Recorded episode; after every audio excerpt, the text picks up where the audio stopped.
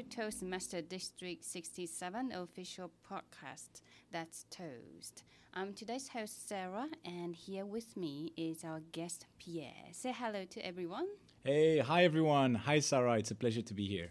Okay, so pleasure is mine. Right, so Pierre is from Belgium and he is a productivity coach.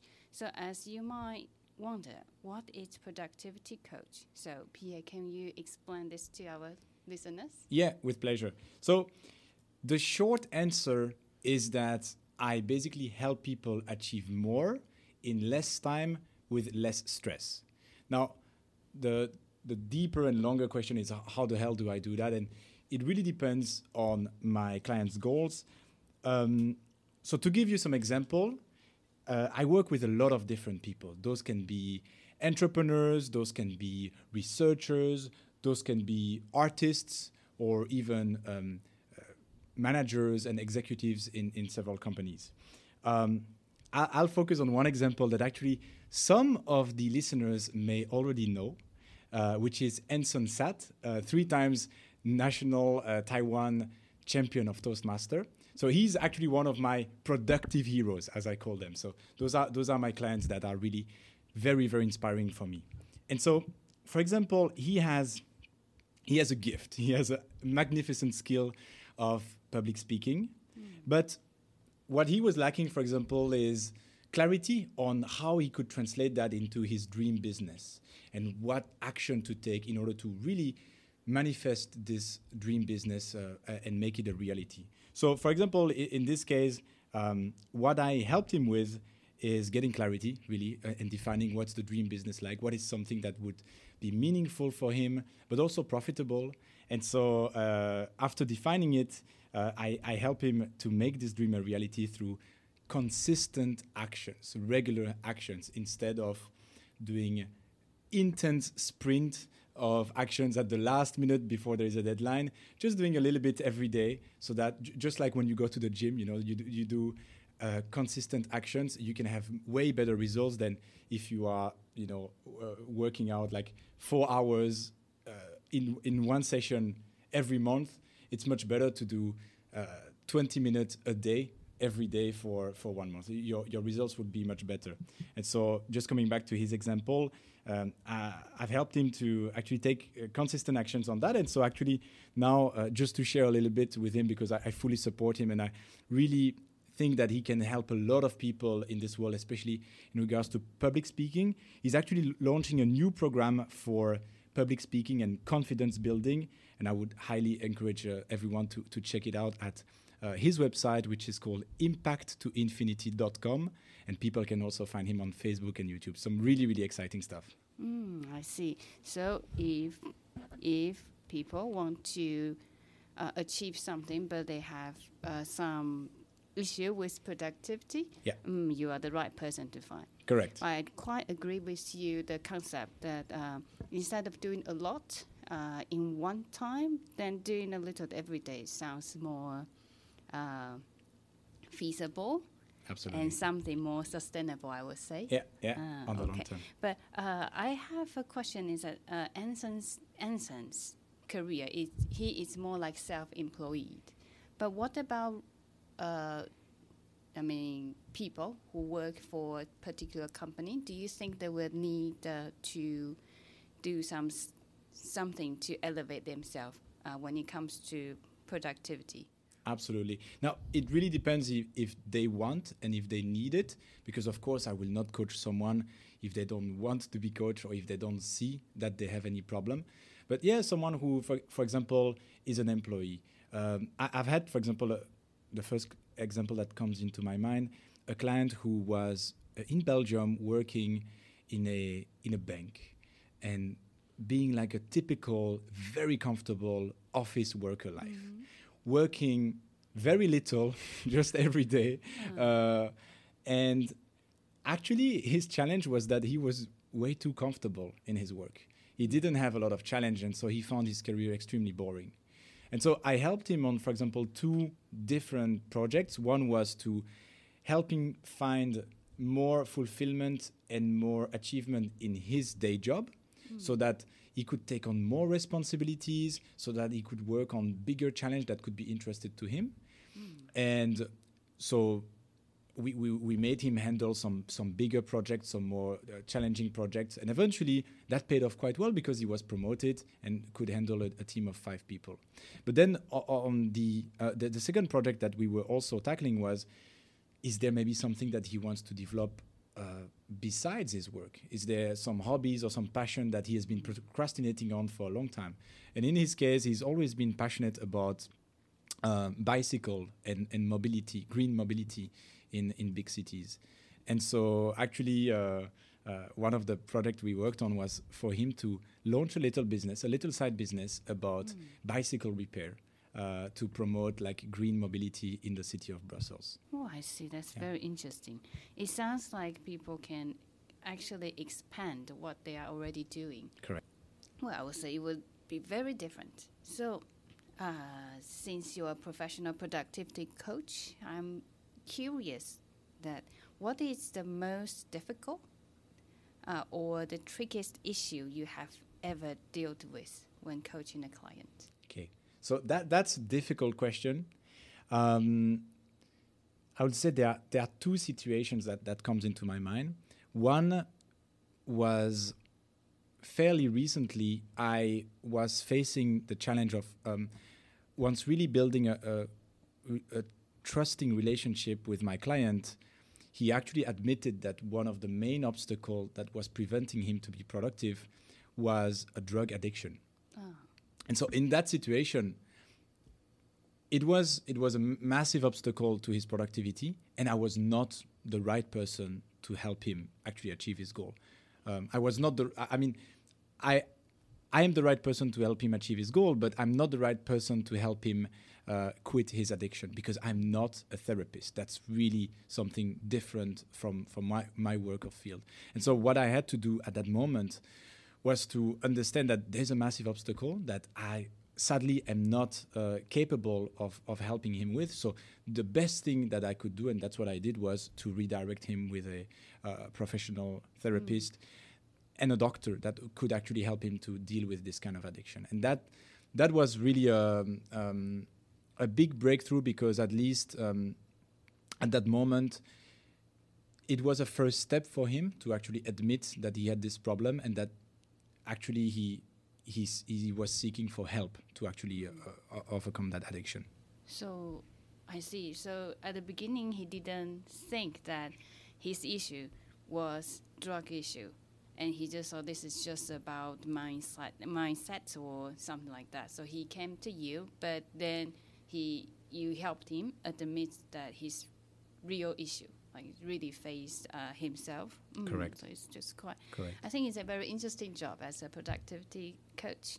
Right. So as a Taiwanese, because Belgium is a beautiful country in Europe, and it's far, far away, far, far away from Taiwan. So, what brought you here? Okay, that's a good question. Um, the f- the first time I came to Taiwan, and the original reason that brought me here was actually studies. Uh, I, I, came here as an exchange student when I was uh, studying in a Belgium university, and um, I ended up in the city of Kaohsiung mm. in Taiwan. I had no idea about Taiwan before. I'd never been there before. I, I didn't know anything about it. The only thing I knew was that uh, it was a democracy and that people were speaking Chinese. And so for me, that sounded very good because I really wanted to get good at Chinese and uh, that, that, that really fitted my goal. And so that's how I discovered Taiwan and more specifically Kaohsiung. That was many years ago, and eventually now I'm, I end up living here because uh, that was such a great first impression. Okay, I see. So I I'm glad that our impression was you know positive. Of course. Uh, how do most Europeans think of Taiwan?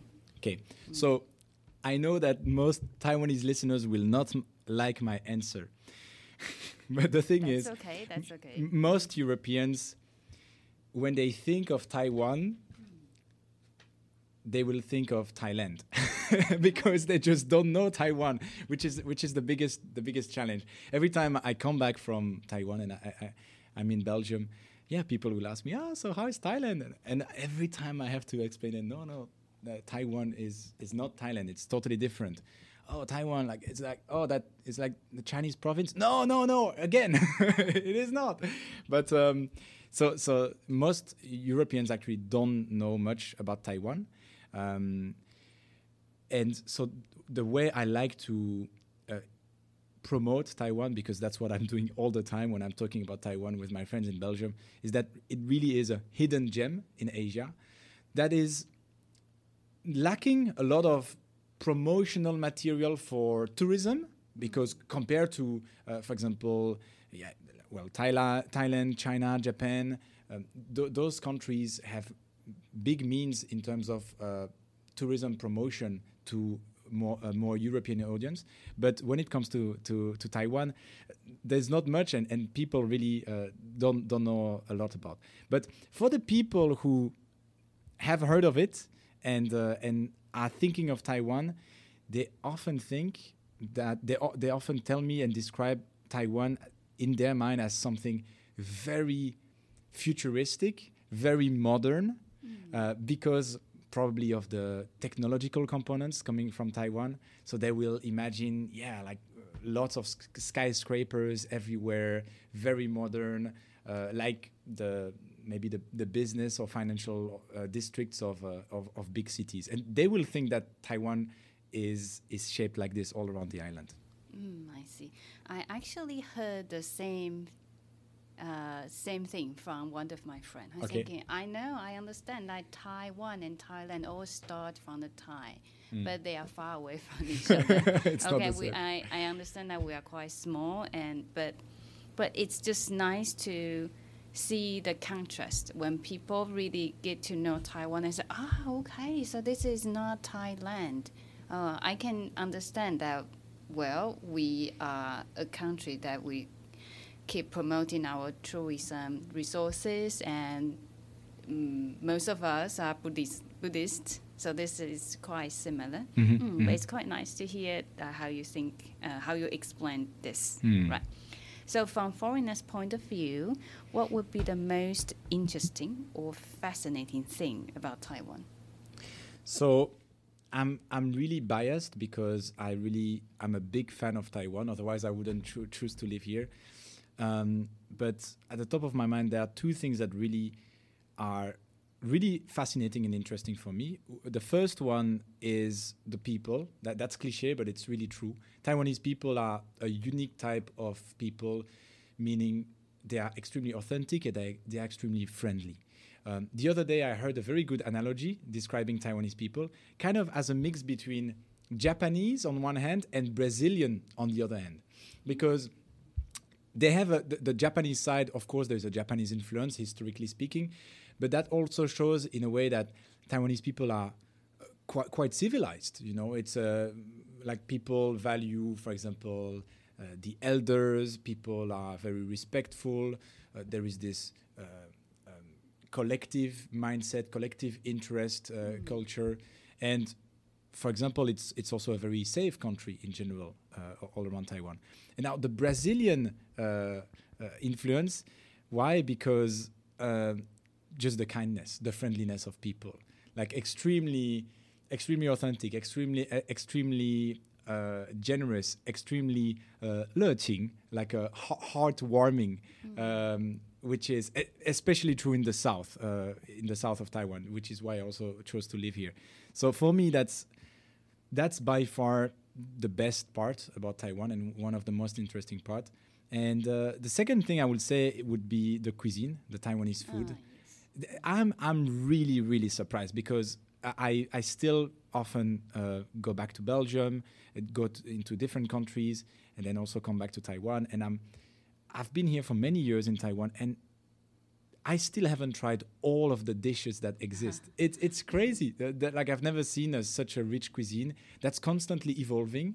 Uh, I, I, don't know how Taiwanese people are so creative at always creating uh, and coming up with new dishes all the time, but it's it's fascinating for me compared to uh, Belgian cuisine, which is delicious, but has maybe only one percent or ten percent of the the variety that Taiwanese cuisine has. I see that I can speak for Taiwanese. I, Thai- I understand that when I say Taiwanese are very interested in food, but so do other country, people from other country. Yeah. But we are so interested in that, in food, so we don't settle with what we already have.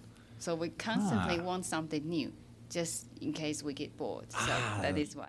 Ah, okay, that's good. That, that's good to know because I, I've I've always been wondering, how is it possible? How come there can be always so much new stuff? And and it's not foreign food. It's again Taiwanese food being like developing itself, having a lot of different influence, and I, I find it really fascinating. Mm, I see. Uh, uh, uh, well, at the same time, Taiwanese people, they are also uh, very interested in food from other country. But when they really try the food in other country, maybe they not very into that. So sort of, they we make some adjust, other adjustments Right. sometimes. Uh, but eventually, if you look into our food, we have uh, heavy influence from Japan and China. Mm, so, yeah, you cannot you can't say we I can't say that we are original, but we are very creative. That is why. And then maybe that makes it original eventually, because then there are some unique things that come up by mixing different things. And and I think originality often, I mean, mm, there's nothing new under the sun. Um, you know, like uh, you can say, well, Italians are not that original because uh, of all of their spaghetti and pasta, because actually it originated from China. Yes. Yet, yet they are pretty original in, in all the different styles and, and, and dishes they make with pasta. So I- I, think Taiwanese are quite original as well. Because now when people think about Italy, you go there and enjoy the historical building and pasta and pizza. Exactly. Okay. Yeah. Right. Yeah. Yeah. So, well, on the other hand, what would be the weird, weirdest or strangest thing, or most confusing, confusing thing to you, uh, or something that you feel hmm, question mark on your head, Yeah. above your head, Yeah. Yeah. you've experienced in Taiwan? So by far would be the way Taiwanese people drive. that's really that's a big shock because again there is this massive contrast between how Taiwanese people are in everyday life, like how respectful, polite, kind they are, you know, outside of their car. But once they go inside the car, it seems like they are a totally like totally different people, and the way they drive, like now I'm I'm used to it in all honesty because I've been here long enough. But it took me a long time to get adjusted to that since in Europe the um, the the traffic laws, the traffic rules are really strictly enforced, and everyone is very careful at respecting uh, the, the rules. And for example, when you're driving a car or a scooter, uh, and there is a pedestrian who wants to cross the street, you have to stop and you have to let them uh, cross and, and wait for it. But in Taiwan, it's like the total opposite. It's like the the the it's like jungle's law. It's like the biggest is the most powerful. So truck has priority over you know a car, a car on scooter, scooter on pedestrian, which is mind-boggling. Uh, considering like how, how how nice and civilized Taiwanese are in, in everyday life, but yeah, for me that that's a big uh, that's a big um, uh, weird thing for me. Well, I can imagine our audience are not in their head. Like, Hmm. mm, you are right. You know, uh, it's strange to say like Taiwanese people have this friendly and polite image, but when they are in or on a vehicle, we have a different soul. I, I can tell, yeah. And I have a friend. She, he always com- complain that why he is doing that and why she's doing that. Why she's not wearing helmet but still have her children behind, have a Hmm. kid behind her. Why he's cutting the corner like this? I say, yeah. don't ask me. Just I. The only thing I can tell you is that welcome to Taiwan. yeah, yeah, That's yeah. it. you can't do anything about it. Okay, so right because uh, right, I think I will just uh, move on to another question that I'm very interested in. So, uh, you are originally from Belgium, Yeah. but you speak very fluent English. So I want to ask: Is English learning environment in Belgium different from Taiwan, and how? Yeah, it's quite different. Now, however, I have to make a, a fair distinction between the north of Belgium, where they speak um Dutch as their native language, and the south of Belgium, where I'm from, where we speak French as a native language. I have to say that uh, people in the north speak much better English than people people in the south because I think the, the Dutch language is closer uh, in terms of linguistics than than English language, uh, cl- closer to, to English language, and I think also I hate to say it, but people in the south are generally speaking more lazy, and so they don't really want to study hard for for a new language. So I'm I'm a bit of an exception because I really love learning languages, and uh, and for me it's fun to actually speak English and learn English. But most people in the south don't speak very good English. Uh, now the system is is quite different to to Taiwan in the way that, for example, there's no cram school, no bushiban. People will not. Uh, uh, students will finish their class at 3 p.m., 4 p.m. sometimes, then just have fun and, and play with their with their friends, which is quite nice. Um, and within the cla- the class environment, it's really not about rote memorization. They will not constantly be learning ther- theory and then repeat what the teacher says. It will there will be a m- bigger emphasis in uh, exercise or practical conversations between people, and I think that that is a good system for actually developing uh, English speaking skills that I think is quite different from what I've observed in Taiwan and from friends who are teachers have also- also explained to me. Mm, like you say, because of what we do in the class in Taiwan, we don't have enough uh, exercise, like Right. a real conversation. So Yeah. uh, people still need to go to bushiban, like cram school, Yeah. or they find uh, environment that they can practice. For example, Toastmaster clubs. Exactly. So, uh, so because Pia just joined our uh, critical thinker Toastmaster club recently, so I wonder how did you find Toastmaster and why did you want to join? Okay. So actually, I learned about Toastmaster back in Belgium from a friend of mine who had joined it, and he told me it was it was quite quite good for him, quite helpful.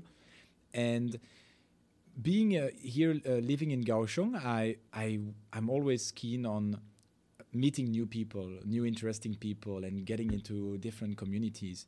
And so I thought that oh, that could actually be very good for my own career to have better communication skills, and knowing that I also have my own podcast. So it's very important that I, I'm a I'm a good communicator, and and and really meeting people. And so what I did was uh, a lot of research uh, on the internet. I checked all of the different groups that the Toastmaster chapters that were in the city of Kaohsiung. I contacted uh, a, a few of them, and then um, I eventually narrowed down to this club for two reasons. One was no, three reasons. One was the proximity. It's actually quite convenient from where I live. Instead of, I, I'm sure there are really, really great clubs, but that uh, may be a bit too far for me. Like in Na- Nanzi, for example, that would be a, a bit of, of a long drive. The second was the the whole emphasis on critical thinking. For me, that's something I I'm passionate about. I think that's so essential, so important in our society. And I was like, oh, that sounds really good. And then the third thing was actually my girlfriend uh, has heard about that club uh, thanks to um, uh, Kevin, who's the, the director, the founder. Uh, and um, before even knowing it was a Toastmaster uh, chapter. And so, uh, having had already the good impression and the good recommendation, I was like, okay, that sounds like this. This is worth trying. And then, after just joining one session, yeah, I was so happy with uh, with my choice, and uh, I, I didn't think twice. Mm, I see. Right. So you've also uh, joined, uh, not joined, is you've been as a guest in other Toastmaster club in Ga- in Taiwan or in Kaohsiung. In Kaohsiung, yes, Mm, yeah, yeah. mm. So can you tell me the difference or the or the best feature of critical thinkers? Mm.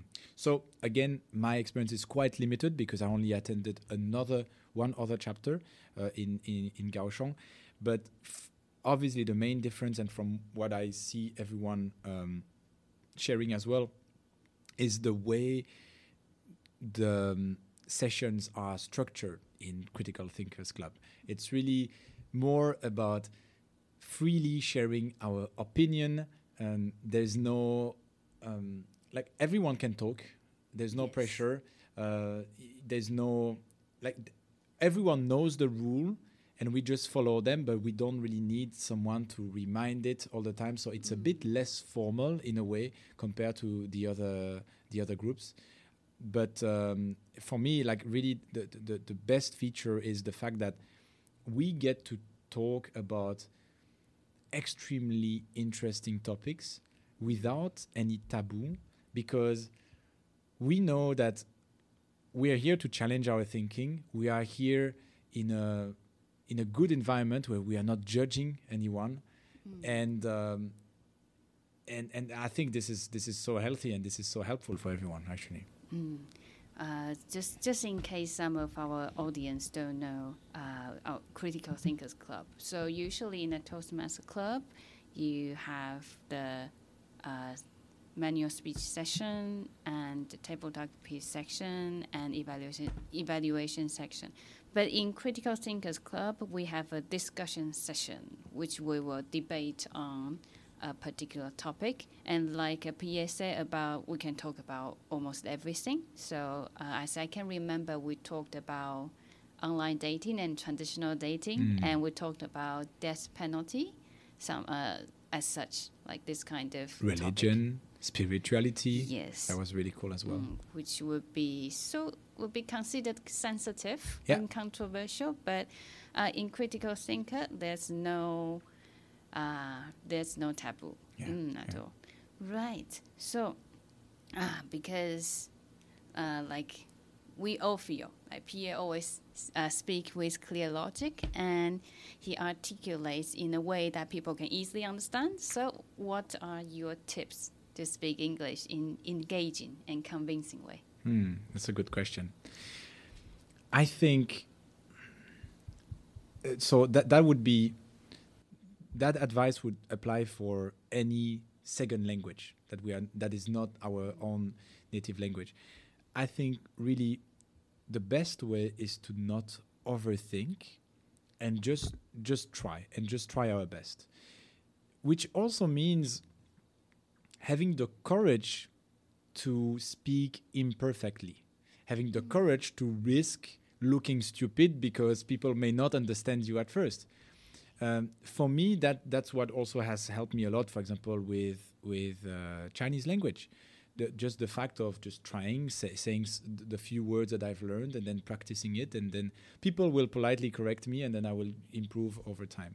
Um, there's a, a- an interesting analogy is when people have um, a bit of alcohol, when they drink a little bit, they relax. They a part of their brain shut down, the prefrontal cortex, the logical, rational part of, of the brain, and it's much easier for them to actually be spontaneous and not overthink and not have this self critics, this inner self critics that will be like, yeah, but what if uh, what if I'm not good enough? What if my English is not good enough? And so w- when people drink a little bit of alcohol, they will be relaxing and they will not, they will shut down that inner voice and they will be able to to actually uh, talk more freely. Now, I'm not saying that you should drink alcohol every time you are going on a test. I was going to suggest people do that before their manual speech. right. But uh, but actually, I had a, a- a teacher in university who was recommending that. He was a drink a little drink a little cup of gin, and it will make a big difference. it was uh, quite funny. But I think the the concept is pretty much the same. Is uh, really try to not overthink. Be absolutely okay to suck at English and make a lot of mistakes in the process because it's by doing the, the more mistakes you do, the more practice you will have and the better you will get. And I think that Toastmaster is such a wonderful environment for exactly that because, hey, you are here on your own. Your parents didn't force you to be here. There's no grade at the end. So feel free to make mistakes. Like, this is the safest environment to, to do these mistakes. Yes, exactly. Uh, once somebody asked me how much time and to uh, become who I am, like how I and to make my English, um, to improve my English. Yeah. And I say, well, well, or or if I talk about the methods, you can find all that on internet. But what can I can say to you is, you have to be interested in. You have to. Uh, you have to be. Um, comfortable with it. Otherwise, you can't go through all the embarrassment. Yeah, yeah, Okay, yeah, so yeah. uh, but in. Toastmaster, everybody is equal. So uh, you don't need to. We don't need to think about how good other spe- other people's English is and how uh, horrible my English is. No, Mm-hmm, just uh, environment to practice. Okay, so we talk a lot, and this is quite a fruitful conversation between us. Okay, so uh, last question. So where can we find you? Okay, so um, if you're interested in, in learning more about productivity, um, and if you actually like to listen to some podcasts, you can go on my my website, which is called productiveheroes.com, and you'll be able over there to listen to the Heroic Productivity Podcast, which is uh, my podcast where I really uh, I'm having fun and I'm talking, uh, sharing my best tips about productivity, uh, interviewing some of my productive heroes, and uh, uh, while having fun through an heroic fantasy theme with some epic music. And it's, it's a really unique style podcast, really helping people to be more productive and overcome procrastination. And also, if you go on my website, productiveheroes.com, you may be elected to win one free coaching experience because I give one away for free every month to people who are interested in, uh, in trying out my method. Mm, okay, so if you are interested in going beyond yourself or explore your own possibility, please find Pierre. Uh, Thank you for listening to That's Toast, and, and this is Sarah and Pierre. Thank you very much. Thank you, everyone. Have a great day.